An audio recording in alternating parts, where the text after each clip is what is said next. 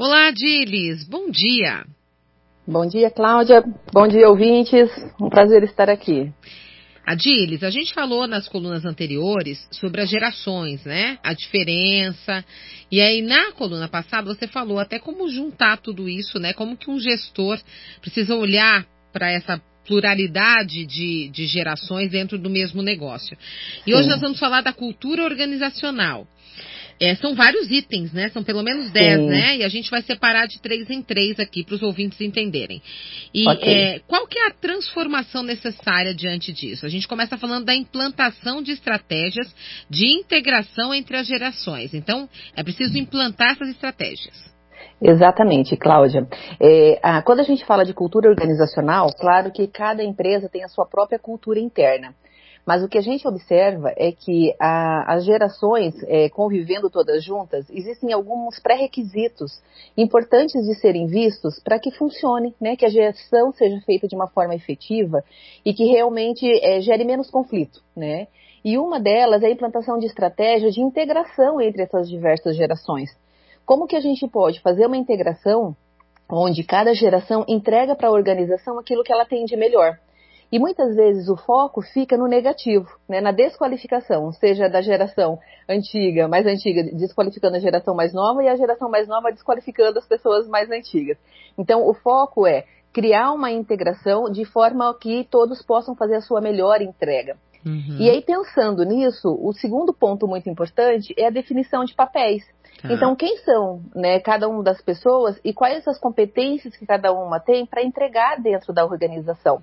É, uhum. os mais jovens, muitas vezes, com uma facilidade maior em tecnologia, né, com uma agilidade ali, muitas vezes, em algumas tarefas, que para quem tem já um pouco mais de dificuldade com tecnologia já demora um pouco mais. Uhum. É, e com um olhar também muitas vezes para o mercado diferente de quem já está há mais tempo é, atuando. Então, é quando define os papéis, né, ou quem está numa geração mais X, né, ou mais baby boomer, é, ser um mentor dessa moçada que está entrando. Isso tem sido uma, uma, cultura implementada em muitas empresas e que tem dado um resultado sensacional, porque cada um se sente valorizado, né? cada um se sente com um papel importante e uma contribuição relevante dentro da empresa.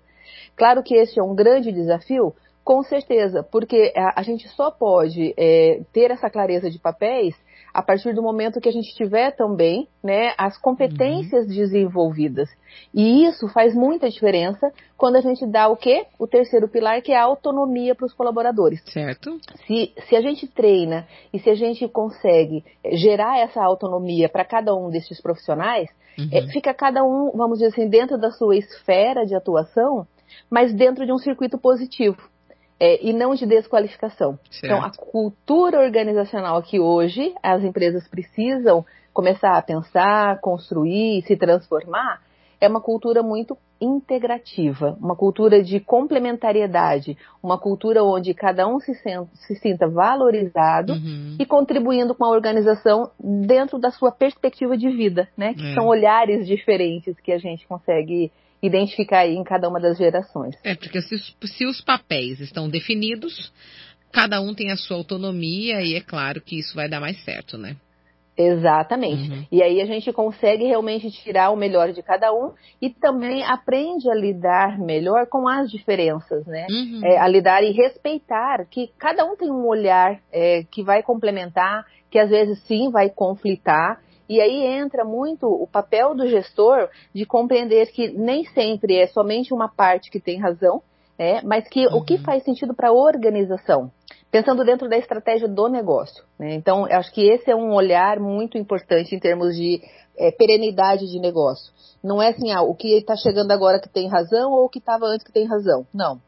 É, pensando numa estratégia de manutenção e de boas práticas de mercado para a empresa, é, uhum. o que, que vai fazer mais sentido? O que, que se conecta mais?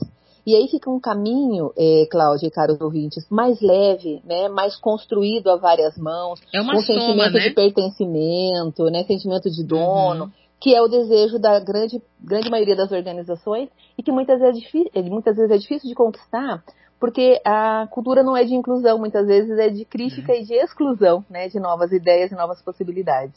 É verdade. Ótimo, Adilis. A gente continua falando sobre esse assunto no próximo, na nossa próxima coluna. E aí tem vários itens aí bem importantes. E é claro que se ficou alguma dúvida, pode mandar aqui para Adilis Maia, que ela responde na próxima coluna. Obrigada, Adilis. Com certeza. Valeu, sucesso a todos.